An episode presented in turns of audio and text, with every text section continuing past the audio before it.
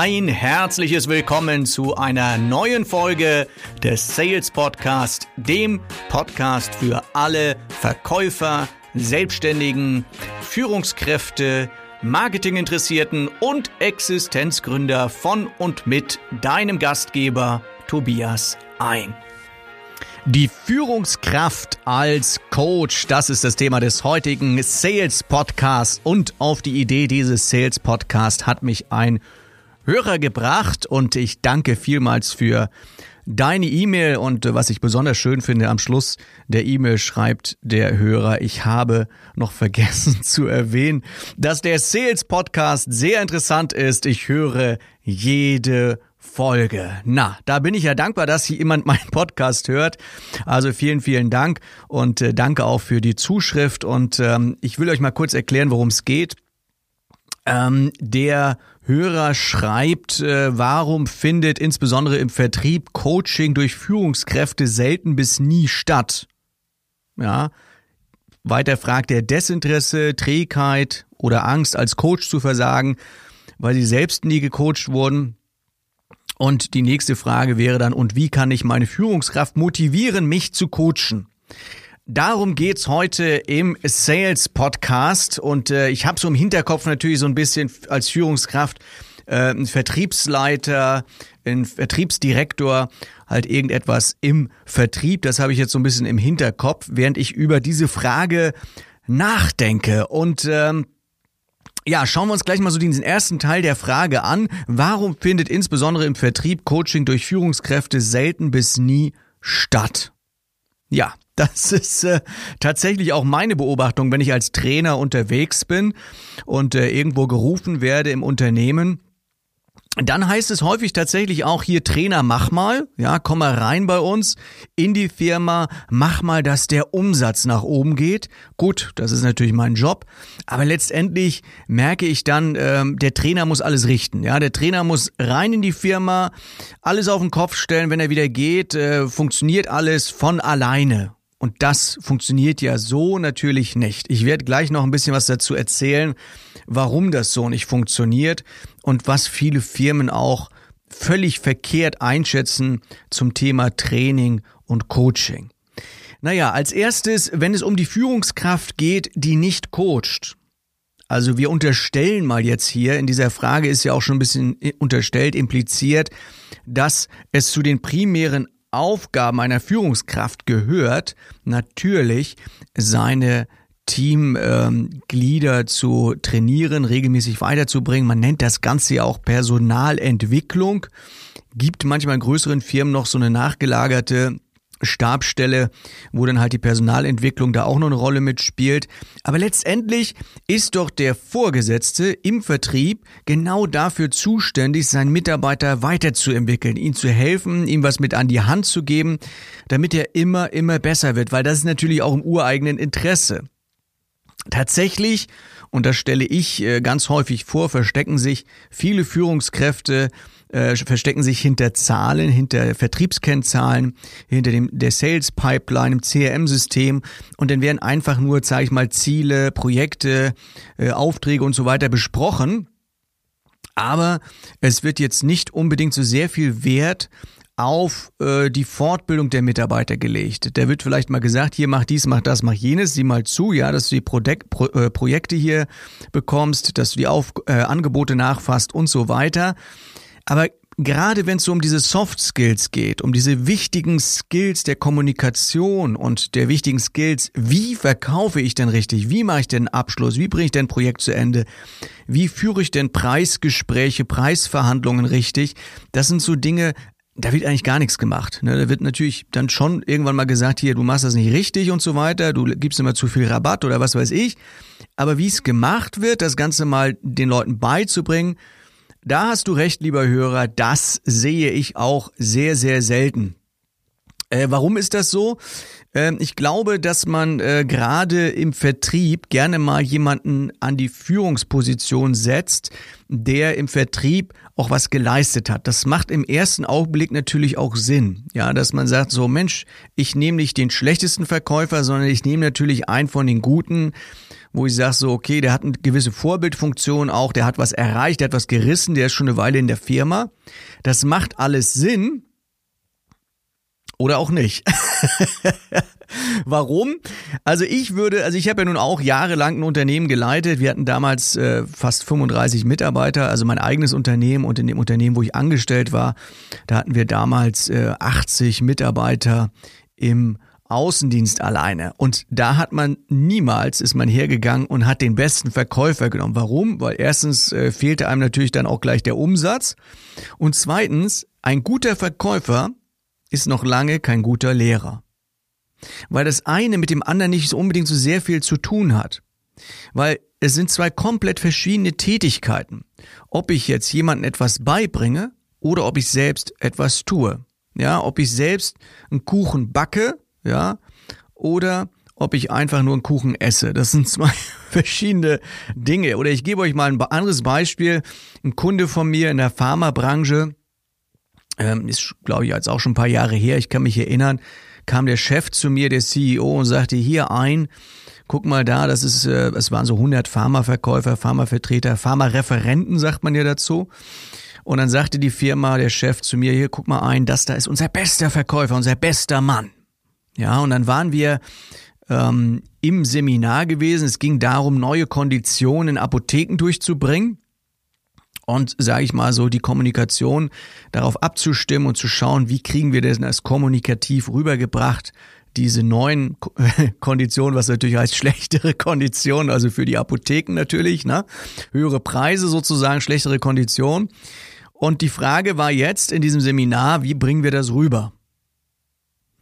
So, ich bin hergegangen und habe gefragt, den Besten, den wir dort hatten, den besten Mann, wo der Chef sagt, hier, ist der beste Vertriebler, den wir haben, und sagt, Mensch, hier, erzähl doch mal, wie würdest du das denn machen?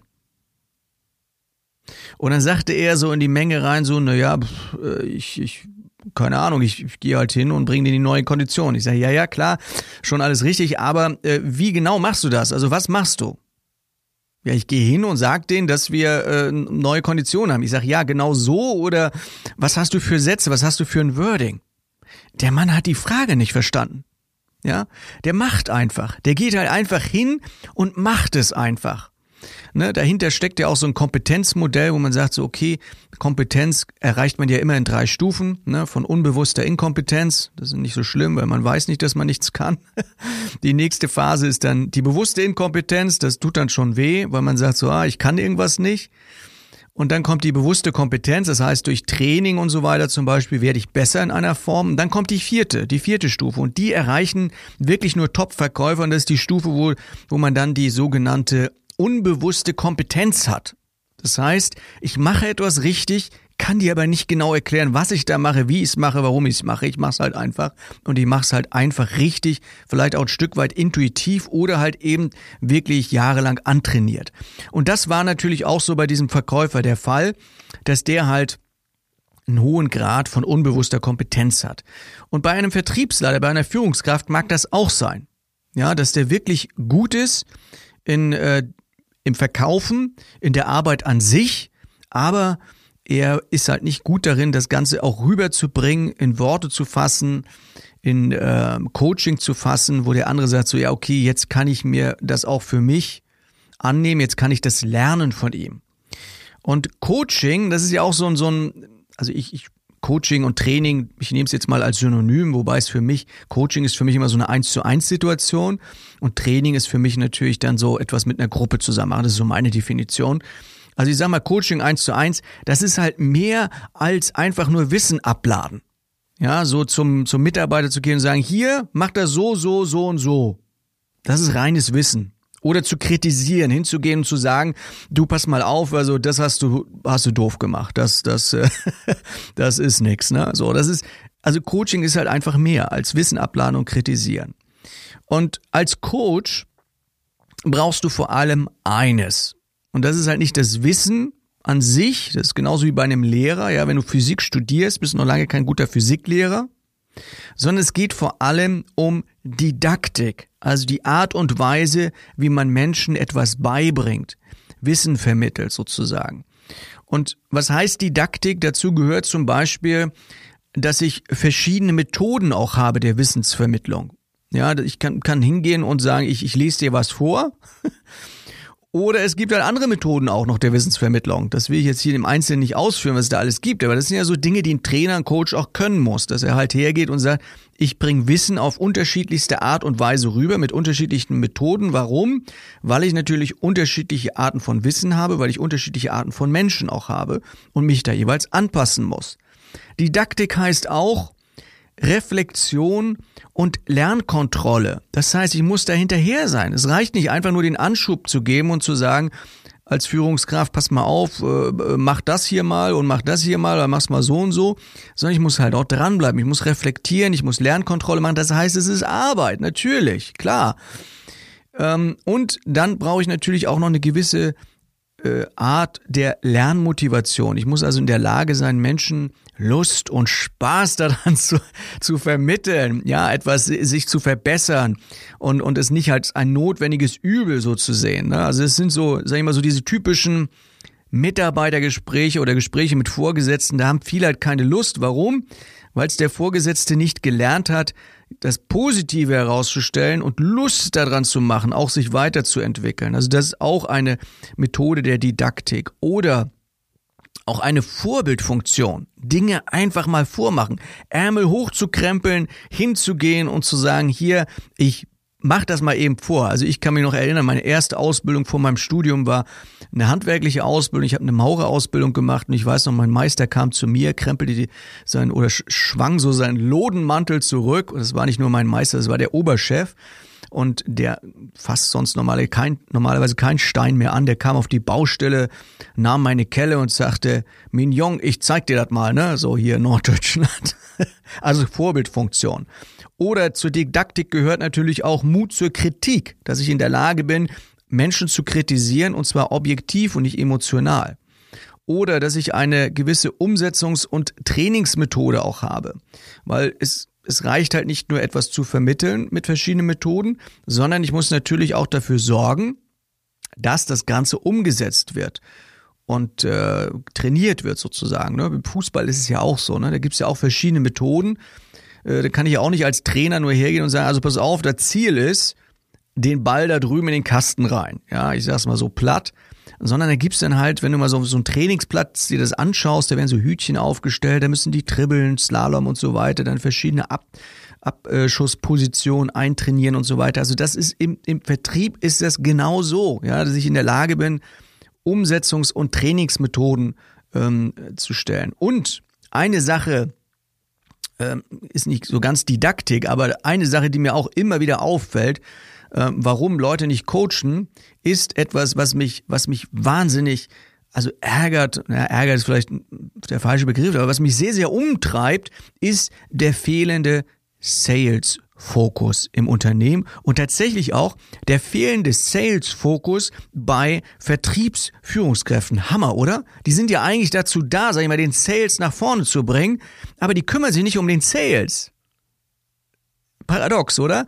Also die kümmern sich dann wirklich tatsächlich vielleicht eher um Zahlen, um, um äh, Einhalten von, was weiß ich, irgendwelchen Vorgaben im Konzern oder halt um Angebotswesen und Preise und, und, und Key Accounts vielleicht noch oder so. Aber, aber so diese, diesen Sales-Fokus, mal wirklich zu schauen, dass nicht nur die Zahlen stimmen, sondern dass die Leute auch in die Lage versetzt werden zu verkaufen.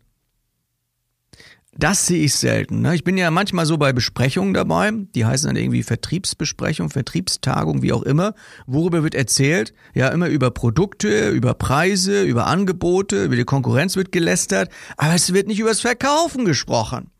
Also dieser Sales-Fokus, sich wirklich darauf zu konzentrieren, hey Leute, wir verdienen hier Geld durch Verkaufen und dann auch wirklich den Fokus dahin setzen, ich kann mich drüber aufregen, ne? ihr merkt schon. den Fokus darauf setzen, den Leuten das Verkaufen auch beizubringen. Also das mal so zu diesem Thema Didaktik, ja, dass den, den, den Führungskräften die Didaktik einfach fehlt. Und was ihnen natürlich auffällt, ist eine entsprechende, also woher kann ich sowas lernen? Durch eine Ausbildung. Also es fehlt häufig die entsprechende Ausbildung. Ne, wenn jetzt zum Beispiel jemand BWL studiert hat oder so, da geht's im Wesentlichen nicht darum, äh, wie bringe ich Leute im Sales weiter. Und in meinem Trainingskonzept ist das ein ganz, ganz wichtiger Teil. Wenn ich in Firmen reingehe, bei mir nennt sich das der Pate oder das Patenmodell. Ich verlasse eine Firma erst, wenn ich weiß, dass einer in der Firma den Hut auf hat und am Ende eines Projektes meine Inhalte, meine Trainings auch weiterführt. Das heißt, ich möchte wirklich, dass sich etwas verändert und ich helfe den Führungskräften dabei, bei Führungskräfte-Coachings äh, oder Train-the-Trainer-Seminaren helfe ich denen dabei, dass die wirklich das, was wir dort erreichen wollen und das, was ich dort reinbringe in Unternehmen, dass es auch wirklich umgesetzt wird, weil es reicht halt einfach nicht, etwas zu wissen, sondern ich muss am Ende auch etwas können. Aber ihr wisst ja, dass das auch so mein Motto ist. Und äh, dann stellt sich natürlich die Frage, ist denn externe Hilfe notwendig? Naja, was soll ich denn sagen als Verkaufstrainer? Na klar. Nein, also äh, Spaß beiseite, natürlich ist es notwendig. Warum ist es notwendig? Naja, damit ich, damit ich auch so ein, also so ein Trainer von außen, der hat ja einen ungetrübten und einen, einen sozusagen einen unabhängigen, objektiven Blick auf das Ganze. Jemand, der im Unternehmen ist, der ist ja nicht objektiv, der, der hängt ja selber mit drin im Saft und beurteilt Dinge vielleicht nicht so objektiv, sondern eher emotional und muss auf die Befindlichkeiten von unterschiedlichsten Leuten auch noch achten.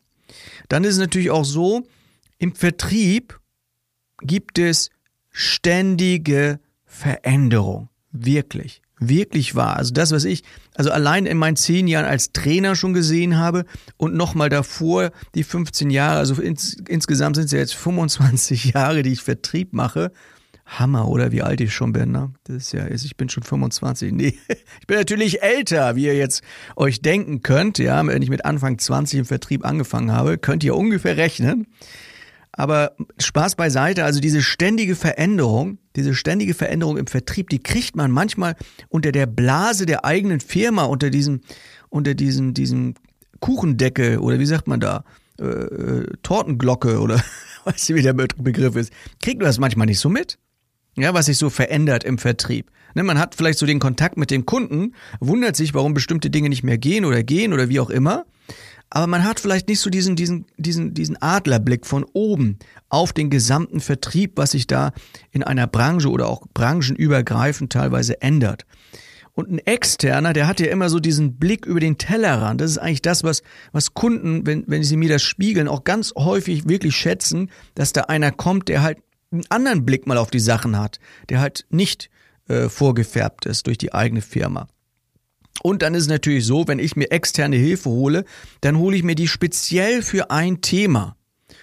Also zum Beispiel für das Thema Vertriebstraining oder Messetraining oder Telefonakquise-Training oder. Dann hole ich mir speziell die Leute für dieses Thema. Und die sind dann meistens halt auch Spezialist in diesem Thema.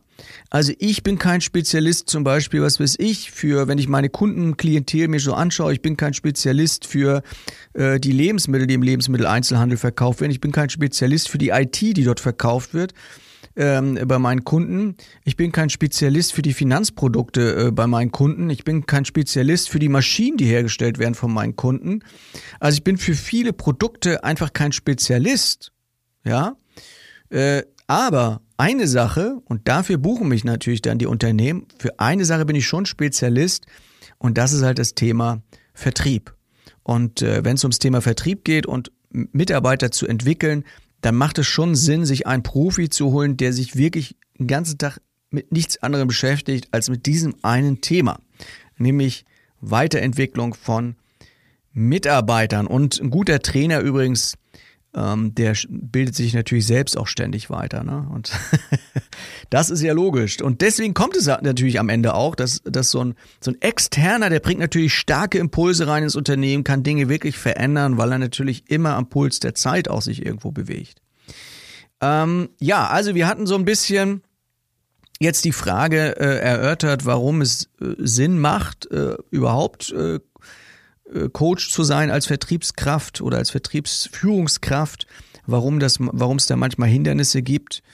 Und ähm, ja, und jetzt habe ich noch mal so für mich so die Frage mir gestellt, warum holen die sich eigentlich keine Hilfe? Warum holen sich äh, Führungskräfte keine Hilfe von außen zum Beispiel, äh, wenn sie es selber nicht so gut können? Und äh, ja, weil sie natürlich meinen, alles können zu müssen. Und meine Beobachtung ist, meine Beobachtung ist, ähm, die, die Guten, die holen sich tatsächlich Hilfe. Also ob das jetzt die guten Unternehmen sind oder auch die guten Führungskräfte, weil die genau das wissen. Die sagen, Mensch, wir sind schon gut, wir wollen noch besser werden und wir können nur besser werden, wenn wir mit den besten Leuten zusammenarbeiten. Und äh, ich hatte ja mal so ein Geschäftsmodell als als äh, Verkaufstrainer am Anfang habe ich gedacht, ach, ich gehe zu den Leuten, die es nicht drauf haben, ja, gibt's ja genug, die im Vertrieb, die den Vertrieb nicht richtig machen. Und dann habe ich gedacht, so ja, gehst zu den Firmen hin und sagst, hier, ich kann es besser, ich bringe euch das bei. Äh, spannend war, äh, dass die das, die wollen die Hilfe gar nicht. Ne, die Schlechten, die wollen die Hilfe gar nicht, die wollen gar nicht besser werden, aber die Guten, die eh schon gut sind, die fragen mich dann ständig an und sagen, hier, wir wollen noch besser werden, kannst du uns nicht noch so ein bisschen helfen und so weiter. Ne?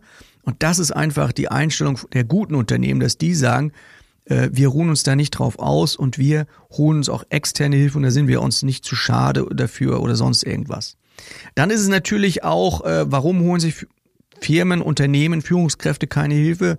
Es ist einfach Angst. Es ist Angst, dass die eigene Autorität auch so ein bisschen untergraben wird oder darunter leidet. Oder auch die Angst davor, dass der Mitarbeiter besser wird. Ne, so diese Besitzstandswahrung. Oder auch, dass die Geschäftsführung es einfach nicht erwartet.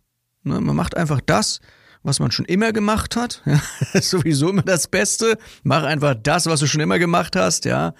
Äh, in der Hoffnung, dass äh, wenn du dich ruhig verhältst, dann kriegst du weder Kritik äh, noch kriegst du mehr Arbeit aufgebrummt. Aber so geht's natürlich nicht. So funktioniert's nicht. Und ähm, dann etwas, ein großes Thema, was mir auch immer wieder unter die Füße kommt, ist natürlich, bei extern kommen natürlich logischerweise Kosten dazu. Ja, und wenn ich Kosten äh, dann nochmal dazu bringe und sage, ja, so ein Trainer, so ein externer, der kostet jetzt irgendwie Geld, dann stellt sich natürlich die Frage nach der Wirksamkeit. Und das ist natürlich so eine Krux, weil tatsächlich, also ich, ich nehme mal jetzt den Mund ganz voll und, und bin mal ganz frech. Ich sag mal, mein Geschäftsmodell besteht ja darin, dass die meisten Verkäufer nicht verkaufen können. Deswegen werde ich gerufen. Ähm, hört sich jetzt ein bisschen frech an, soll es aber gar nicht sein, weil letztendlich möchte ich den Leuten ja auch helfen.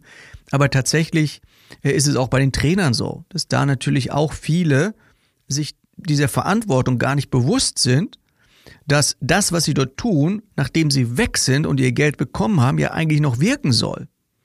Und deshalb gibt es bei mir keine Alibi-Fortbildung. Was ist Alibi-Fortbildung? Alibi-Fortbildung ist, äh, Firma fragt mich an und sagt hier ein, ähm, äh, wir, wir müssen, wir haben jetzt wieder Vertriebstagung, so am Nachmittag oder einen Tag oder so, könnten Sie doch mal so ein bisschen hier dafür sorgen, dass der Umsatz dieses Jahr ein bisschen angekurbelt wird, ja äh, die Leute mal so ein bisschen anspitzen, anheizen, ja, dass sie so einen halben Meter über dem Boden nachher zum Kunden schweben, ja, das kriegen sie doch bestimmt hin, oder? Und das reicht ja dann auch für den Rest des Jahres oder am besten für die nächsten fünf Jahre. Das ist tatsächlich die Einstellung vieler Unternehmen. Und das ist für mich Alibi-Training, ja, dass man denkt, es reicht, wenn so ein Trainer mal für einen Tag ins Unternehmen kommt. Das reicht natürlich nicht. Und es reicht wirklich nicht, weil wie soll es funktionieren? Wie soll es funktionieren, wenn also wenn Trainer für einen Tag reinkommt, der braucht schon allein einen Tag, um mal so erstmal die Luft zu atmen, die in so einer Firma herrscht, um erstmal so ein bisschen Fährte aufzunehmen und auch so ein bisschen akzeptiert zu werden von den, von den Mitarbeitern oder halt nicht. Und äh, ich muss die Mitarbeiter auch sehr gut kennen. Ich muss die, die Prozesse im Unternehmen sehr gut kennen, die Vertriebsstrukturen sehr gut kennen. Ich muss die Kunden sehr gut kennen, die Kundengespräche, die Abläufe. Also all das muss ich kennen als, als Trainer, um wirklich wirksam zu helfen. Und Training heißt ja nicht, ach, ich mache jetzt einmal für einen ganzen Tag, trainieren wir jetzt mal ganz viel und dann gar nicht mehr, ja, sondern Training heißt ja, wie der Name schon sagt, öfter. Und deswegen sind das dann für mich Alibi-Trainings, Alibi-Fortbildung, wenn die irgendwie so einen Tag dauern oder so. Also bei mir, mit meinen Kunden gibt's Projektarbeit, das heißt, wir setzen uns zusammen, sagen, was wollen wir denn überhaupt erreichen in, sagen wir mal, so ein, zwei, drei Jahren, ne? Und dann wird da ein Projekt aufgesetzt und man sagt so, mit welchen Methoden können wir das denn erreichen? Und dann wird ein Schuh draus. Und was natürlich auch noch häufig, sage ich mal, so ein Hintergrund, Hinderungsgrund ist, warum man sich keinen extern reinholt, ist keine Zeit. Ja, wir haben, wir haben doch keine, jetzt sollen wir auch noch Training machen oder was? Wir haben noch keine Zeit. Jetzt sollen wir den Leuten auch noch zeigen, wie sie es machen sollen. Und das erinnert mich so ein bisschen an dieses Bild, ähm, so eine Geschichte, ja, sind so zwei Baumfäller da und, und äh, sägen. Also früher hat man es ja noch mit der Hand gemacht und sitzen an so einem Baum und dann sägen die Ratsche, Ratsche, Ratsche, Ratsche, Ratsche, Ratsche hin und her. Und es dauert und dauert und dauert und die kommen nicht weiter, um diesen Baum zu fällen. Warum? Weil die Säge natürlich stumpf ist. Kommt einer vorbei und, und sagt, sag mal Leute, äh, merkt ihr nicht, dass eure Säge stumpf ist? Und dann sagen die Leute, ja, äh, aber wir haben keine Zeit. also so in etwa ist es im Vertrieb, wenn man sagt so, nee, wir haben keine Zeit, uns darum zu kümmern, dass unsere Leute besser werden im Verkauf. Wir haben keine Zeit, da noch ein Training zu machen. Wir haben keine Zeit, uns da jemand extern reinzuholen. Das ist, finde ich schon ein sehr, sehr witziges Argument. Gibt dann wieder Firmen, wo ich denke so, boah, die haben wirklich keine Zeit. Also zum Beispiel im Einzelhandel, da ist ja Zeit ist Geld und dann hat man dort wirklich wenige wenige ähm, Mitarbeiter zur Verfügung, um dort zu springen und so weiter. Und da machen wir dann Train on the Job. Dann sagen wir, okay, dann muss das Training halt nicht im Seminarraum stattfinden, sondern on the Job. Also es geht irgendwie alles. Also, ähm, die beste Investition, sage ich mal, so als Fazit, die beste Investition ist immer die Investition in die Mitarbeiter. Als Coach, als äh, Trainer, als Führungskraft sollte man das tun. Ähm, der liebe Podcast-Hörer hat hier am Ende noch eine Frage gestellt, nämlich die Frage, und wie kann ich meine Führungskraft motivieren, mich zu, mich zu coachen? Ja, ganz einfach, ähm, immer wieder nach Feedback fragen. Und zwar speziell, und wenn, wenn, wenn du das so im Gespräch nicht hinbekommst, dass der dir einfach kein Feedback gibt und sagt, ja, ja, ist schon gut, machst du schon gut, alles gut, dann mach's vielleicht ähm, schriftlich. Ja, schreib eine Mail an deine Führungskraft, du bittest um Feedback und dann spezifisch dafür, dafür, dafür, dafür. Also wie finden Sie das? Wie findest du das? Wie findest du das? Und so weiter. Und dann entwickelt man eine sogenannte Feedback-Kultur. Und ich äh, betone hier dieses Wort Kultur. Warum? Es sollte einfach total üblich sein, dass man in einem Unternehmen auch Feedback bekommt. Dann ist es nämlich nachher auch nichts Negatives mehr, sondern es ist einfach Usus, es ist einfach normal. Und natürlich auch das Warum erklären, ja, der Führungskraft erklären, warum, nämlich, dass du besser werden willst und so weiter. Ähm, ich würde natürlich auch, was auch funktioniert, um auch mal so ein, so ein Zeichen zu setzen sozusagen, ist, äh, ja, übernimm doch mal so ein bisschen Eigeninitiative. Also zum Beispiel auch mal selber, vielleicht auch selber bezahlen, so ein Seminar. Oder wenn du das nicht selber bezahlen willst, geh zum Chef und sag, hier Chef, bezahl mir das oder so. Oder so ein Online-Kurs oder sowas. Du kennst ja jemanden, der solche Kurse auch gibt, ja. Also Eigeninitiative oder lies einfach mal ein Buch oder so. Und dann gibst du deiner Führungskraft weiter und sagst, hier, ich habe ein cooles Buch, habe ich gelesen, ne? So. Also diese Eigeninitiative, die bringt dann die Führungskraft auch zum Nachdenken. Und vielleicht ist auch äh, es viel, viel besser, so on the job zu trainieren. Also wirklich mal darum zu bitten, ja, liebe Führungskraft, kannst du mich mal begleiten, wenn du am Telefon zum Beispiel arbeitest, können wir mal mit Y-Kabel telefonieren und so weiter, gibst du mir bitte nach jedem Gespräch Feedback oder kannst du mir über meine Angebote gucken oder mich bei einem Kunden mit besuchen und so weiter. Ja, so dieses on the job ist eigentlich immer das beste Training. Und dann gibt es ja meistens auch im Vertrieb die sogenannten Zielvereinbarungsgespräche, ja.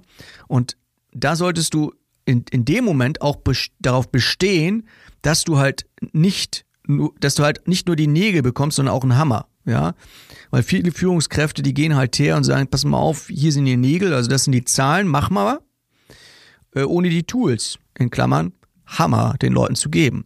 Also frag nach den Hammer, frag nach den Tools, frag deine Führungskraft, wie wollen wir dieses Ziel denn erreichen, was wir dort äh, vereinbaren haben. Und natürlich äh, ist es immer gut oder sehr motivierend bei deiner Führungskraft, wenn du möchtest, dass sie dich coacht, spricht das Ego und seine eigene Erfahrung an. Ja, Bauchpinsel ihn so ein bisschen und sagt, Mensch, hier Chef, Vorgesetzter, ja, du hast doch Ahnung und du machst das doch schon eine Weile. Und wenn ich jemand fragen soll, wenn, wenn dann nicht, warum nicht dich und so weiter.